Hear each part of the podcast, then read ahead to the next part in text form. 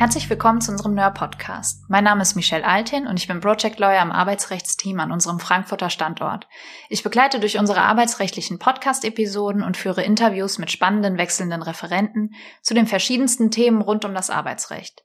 In der heutigen Folge heiße ich Tillmann Hecht herzlich willkommen.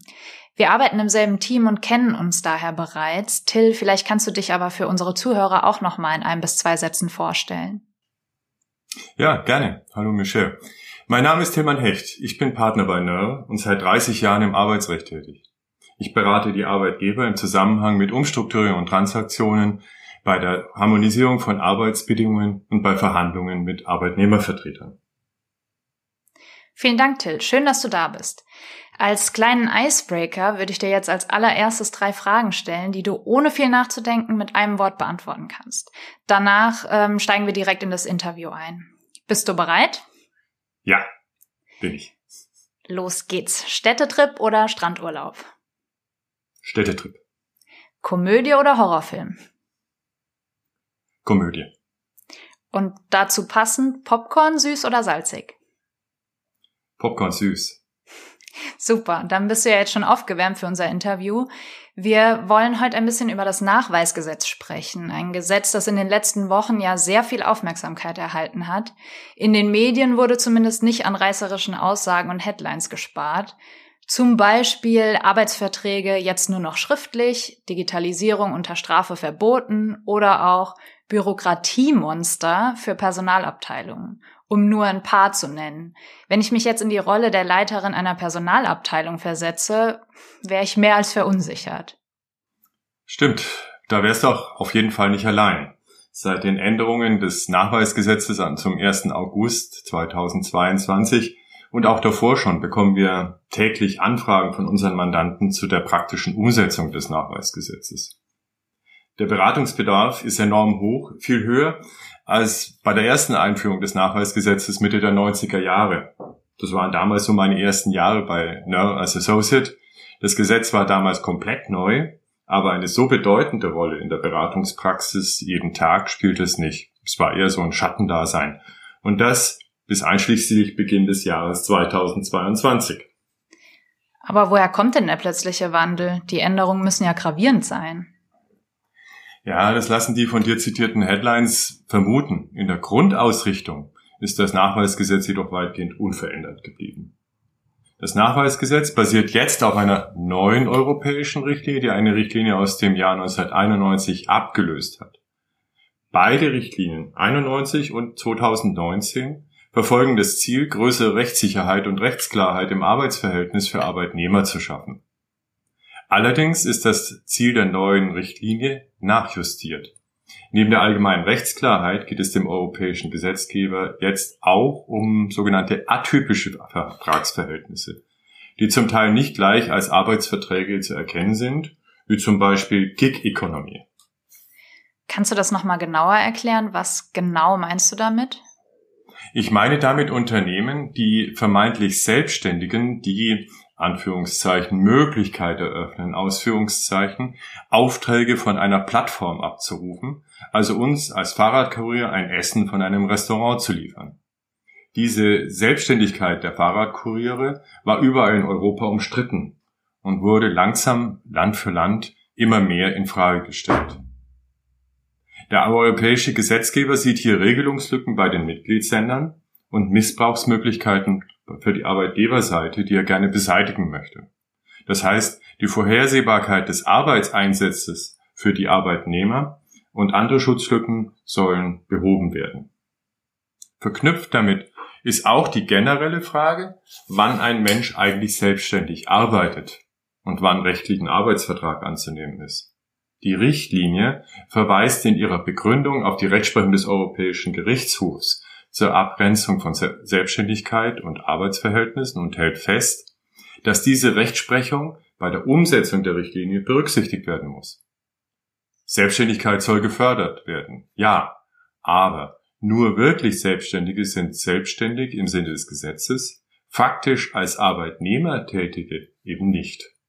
Damit wird im Rahmen der Nachweispflicht auch die Frage der Scheinselbstständigkeit angesprochen. Also ich fasse das nochmal zusammen. Die Richtlinie möchte mehr Klarheit und Rechtssicherheit. Die Richtlinie möchte in den neuen Arbeitsformen mehr Rechte für die Tätigen. Und die Richtlinie unterstreicht die Bedeutung der Abgrenzung von selbstständiger Arbeit und der Arbeit in einem Arbeitsverhältnis, die unter dem Stichwort Scheinselbstständigkeit diskutiert wird. Stimmt. Und was ändert sich jetzt tatsächlich durch die Richtlinie? Ja, eine Richtlinie ist zunächst mal eine Richtlinie. Das heißt, sie muss durch die Gesetze, durch Gesetze von den Mitgliedstaaten auch umgesetzt werden. Dementsprechend enthält die Richtlinie Vorgaben für diese Umsetzung, die der deutsche Gesetzgeber mit der Wirkung zum 1.8.22 auch umgesetzt hat. Im Sinne von Klarheit und Rechtssicherheit fordert das Gesetz jetzt viel detailliertere Informationen für die Arbeitnehmer über die Arbeitsbedingungen. Also beispielsweise Arbeitsort, Arbeitszeit. Hier geht es immer wieder um Einsatzzeiten, Schichtzeiten, Ruhepausen, Überstunden und so weiter, sowie über Fortbildungsmöglichkeiten und Rechte bei Kündigung des Arbeitsverhältnisses. Diese Informationen können jetzt gestaffelt gegeben werden. Wichtig ist am ersten Tag, weniger wichtig ist später innerhalb des ersten Monats. Okay, verstanden. Es gibt also einen europäischen Rahmen, den die Mitgliedsländer im Rahmen ihrer Gesetze umsetzen und in das jeweilige Landesgesetz einfügen. Dann ist die Sache doch eigentlich ganz einfach, oder? Hm, nicht ganz. Neu ist zum Beispiel Informationspflicht über das Kündigungsverfahren und das Recht, eine Kündigungsschutzklage zum Arbeitsgericht zu erheben. Dabei ist es eigentlich völlig ungewöhnlich, dass eine Vertragspartei, Arbeitgeber, die andere Vertragspartei, Arbeitnehmer, auf Rechte hinweisen muss, die diese andere Partei, Arbeitnehmer, gegen die informationsverpflichtete Partei, Arbeitgeber hat. Das ist auch aus meiner Sicht wirklich unnötig. Ich habe in der Praxis nie oder auch nur sehr selten Fälle gesehen, in denen ein Informationsdefizit bei dem Rechtsschutz über Kündigungen besteht. Selbst in meiner Pro Bono-Arbeit zur Unterstützung von Geflüchteten wussten diese Menschen schon nach wenigen Wochen Tätigkeit in Deutschland, dass es eine Kündigungsschutzklage gibt. Die bisherige Frist zur Übergabe der Informationen wird von einem Monat nach Aufnahme der Tätigkeit bzw. bei bestehenden Arbeitsverhältnissen nach Anfrage der Mitarbeiterinnen und Mitarbeiter entsprechend der Richtlinie deutlich verkürzt. Teilweise auf den ersten Tag des Arbeitsverhältnisses, teilweise sieben Tage nach Arbeitsbeginn, teilweise auf einen Monat. Man stelle sich ein großes Unternehmen mal vor, das monatlich 200 Mitarbeiter in Deutschland einstellt, Siemens oder Bosch. Das würde 600 Informationsschreiben, drei für jeden Mitarbeiter, zu drei verschiedenen Zeitpunkten ausstellen müssen. Die Regelung ist in der Richtlinie zwar so angelegt, aber welcher Arbeitnehmer möchte schon Informationen stückchenweise bekommen? Welcher Arbeitgeber möchte mehrere Informationspakete schnüren? Das ist weit weg von der Praxis.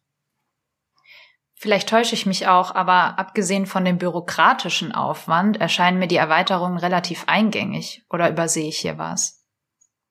Nee, das ist schon richtig. Das, die bloße Erweiterung des Katalogs hat nicht die Erschütterung ausgelöst, um die es hier geht. Es geht um eine weitere Ergänzung. Bisher blieben Verstöße gegen das Nachweisgesetz für den Arbeitgeber folgenlos. Sanktionen existierten nicht. Ein allgemeiner Schadensersatzanspruch scheiterte regelmäßig an dem fehlenden Schaden beim Arbeitnehmer. Die Richtlinie fordert deshalb ausdrücklich auch Sanktionen. Und die hat der deutsche Gesetzgeber jetzt auch eingeführt. Künftig stellt ein Verstoß gegen die Nachweispflichten eine Ordnungswidrigkeit dar. Pro Verstoß droht ein Bußgeld von bis zu 2000 Euro. Mit anderen Worten, das Nachweisgesetz ist kein stumpfes Schwert mehr oder der Papiertiger hat ein Gebiss bekommen, könnte man auch sagen. Einige Anfragen, die wir erhalten, betreffen demnach nicht zwingend die Änderung seit August 2022, sondern das Nachweisgesetz an sich bzw. dessen Regelungsstruktur. Man könnte damit faktisch von einer Neueinführung des Gesetzes sprechen und daher die vielen Anfragen erklären. Viele Fragezeichen bedeuten Verunsicherung. Noch mehr Schlagkraft bekommt das Nachweisgesetz mit dem Bußgeldtatbestand beim Thema Scheinselbstständigkeit. Stellt sich etwa heraus, dass ein selbstständiger Contractor, wie wir sie bei der IT-Branche oder der Medienwelt oft finden, nach mehreren Monaten der Beschäftigung als Arbeitnehmer erkannt wird, weil er in das Unternehmen eingegliedert ist, dann habe ich eben neben den bisherigen arbeitsrechtlichen, steuerrechtlichen und sozialversicherungsrechtlichen Themen zukünftig auch noch ein Bußgeldthema. Der Druck auf die Einkaufsabteilungen und Personalabteilungen in Unternehmen, hier Klarheit zu schaffen, steigt enorm. Hier hilft nur genau hinschauen und prüfen.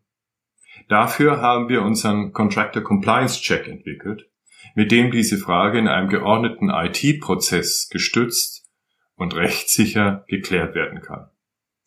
Wir sind auf dem besten Weg für unsere Mandanten, Licht ins Dunkle zu bringen. Dann lass uns doch die Gelegenheit nutzen, die ein oder andere Anfrage mal aufzugreifen. Mhm. Können wir gerne machen.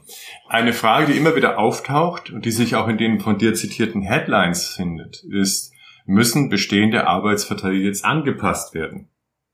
Die Antwort ist klar und lautet Nein. Jedenfalls von einem müssen kann keine Rede sein. Informationen nach dem Nachweisgesetz und der Arbeitsvertrag sind zwei Paar Schuhe. Es sollten gerade jene Arbeitnehmer eigentlich geschützt werden, die nicht im Besitz eines schriftlichen Arbeitsvertrages sind. Diese sollten in der Zukunft eben ein Informationsschreiben vom Arbeitgeber erhalten, in dem die wesentlichen Arbeitsbedingungen stehen. In den Fällen, in denen der Arbeitgeber bereits einen schriftlichen Arbeitsvertrag mit sämtlichen im Nachweisgesetz aufgeführten Bedingungen und äh, Informationen in der Hand hält, sah und sieht das Gesetz eine Ausnahme vor, wonach der Nachweis nicht noch zusätzlich in einem gesonderten Schreiben erbracht werden muss. Das ist nur konsequent, da Sinn und Zweck des Nachweisgesetzes dann im Arbeitsvertrag erfüllt sind. Der Arbeitgeber hat also die Wahl, ob er den Nachweis über ein Informationsschreiben oder über den Arbeitsvertrag erbringt. Das Gesetz sagt nur, dass der Nachweis erbracht werden muss. Um die Ausgangsfrage nochmal präziser zu beantworten, nein, Arbeitsverträge müssen nicht angepasst werden. Wenn sich der Arbeitgeber jedoch für die Erbringung des Nachweises mittels Arbeitsvertrag entscheidet, wie das bislang üblich war, ja, dann muss er gegebenenfalls auch den Arbeitsvertrag ändern, sofern der Vertrag nicht schon jetzt alle Informationen enthält, die in dem erweiterten Katalog verlangt werden. Okay, angenommen, man entscheidet sich für Verträge als Variante der Nachweiserbringung. Kannst du eine ganz vage Prognose abgeben, wie viele der Verträge dann geändert werden müssten? Ehrlich gesagt, fast alle. Wie vorhin beschrieben, äh, wird jetzt ja verlangt, dass auch der Nachweis über das bei Ausspruch einer Kündigung einzuhaltende Verfahren erbracht wird und über die Kündigungsschutzklage informiert wird. Gerade das habe ich in den mir bekannten Arbeitsverträgen noch nicht gesehen. Eine Anpassung des Vertrages ist daher dann zwingend. Die nächste Frage liegt ja schon fast auf der Hand. Welche der beiden Optionen zur Nachweiserbringung empfiehlst du denn deinen Mandanten? Alle Informationen in den Arbeitsvertrag packen oder doch lieber getrennt? Ja, da kommt es wie immer auch auf den Mandanten an, der letztlich über den Weg entscheidet, den er gehen möchte. Einerseits muss man sagen, getreu dem Motto, zwei Fliegen kann ich mit einer Klappe erschlagen, ist es naheliegend, den Nachweis direkt über den Arbeitsvertrag zu erbringen. Das bedeutet eben, die Altverträge gegebenenfalls ein bisschen zu ändern und das Muster der Neuverträge anzupassen. Aber ich habe keinen Aufwand über die Informationsschreiben. Es kann jedoch auch sinnvoll sein, die Prozesse zu trennen. Das heißt, Alt- und Neuverträge werden daraufhin geprüft, ob die Regelungen noch vollständig und richtig sind, der Vertrag im Übrigen aber bleibt unberührt und stattdessen gibt es zu den Verträgen eine Art Gebrauchsanweisung, Beipackzettel äh, für jeden Mitarbeiter. Dieses Vorgehen hat Vorteile. Ein separater Nachweis kann in der Praxis besser und einfacher aktualisiert werden. Ein separater Nachweis lässt sich Behörden gegenüber besser zur Dokumentation nutzen. Und ein separater Nachweis kann, wenn der Arbeitsvertrag nicht befristet ist, dazu führen, dass der Arbeitsvertrag eben weiterhin elektronisch oder mündlich geschlossen werden kann. Klingt absolut schlüssig, aber lass mich den letzten Punkt noch mal kurz aufgreifen. Wenn du sagst, Arbeitsverträge können weiterhin elektronisch abgeschlossen werden, welchen Bezug hat es dann zum Nachweisgesetz? Ja, entgegen den zitierten Headlines ist es auch zukünftig möglich, äh, Arbeitsverträge elektronisch oder mündlich abzuschließen. Für Arbeitsverträge gibt es kein Formerfordernis. Ausnahme befristete Arbeitsverträge. Da brauchen wir die Schriftform. Aber ich bin wirklich, und ich glaube, da spreche ich vielen Arbeitgebern aus der Seele, über die Änderung im Nachweisgesetz im Hinblick auf die Digitalisierung sehr enttäuscht. Die europäische Richtlinie sieht ausdrücklich vor, dass der Nachweis auch elektronisch erbracht werden kann. Und unsere aktuelle Regierung hat sich den Ausbau der Digitalisierung auch auf die Fahnen geschrieben. Und trotzdem muss der Arbeitgeber jetzt die Arbeitsbedingungen auf Papier festhalten, handschriftlich unterzeichnen und dem Arbeitnehmer das Schriftstück nachweisbar, belegbar aushändigen. Und die Digitalisierung rückt in noch weitere Ferne. Leider ist sehr wahr. Vielen Dank, Till. Das ist wirklich ein super spannendes Thema und sicherlich auch interessant für Nichtjuristen. Wir sind jetzt aber leider schon am Ende der Episode angekommen. Noch einmal vielen, vielen Dank, dass du da warst und dir die Zeit genommen hast, mit mir über das Nachweisgesetz zu sprechen. Sehr gerne. Liebe Zuhörer, wir hoffen, dass euch die Episode gefallen hat. Falls ja, freuen wir uns, wenn ihr den Nerd Podcast abonniert. Folgt uns gerne auch auf allen gängigen Plattformen, wie zum Beispiel LinkedIn und Instagram. In den Show Notes findet ihr wie immer die Links zu unseren Profilen und diesmal auch den Link zu unserem Legal Tech Tool, dem Contractor Compliance Check. Wenn ihr noch Fragen habt, könnt ihr auch gerne über die Nerd Homepage mit uns Kontakt aufnehmen.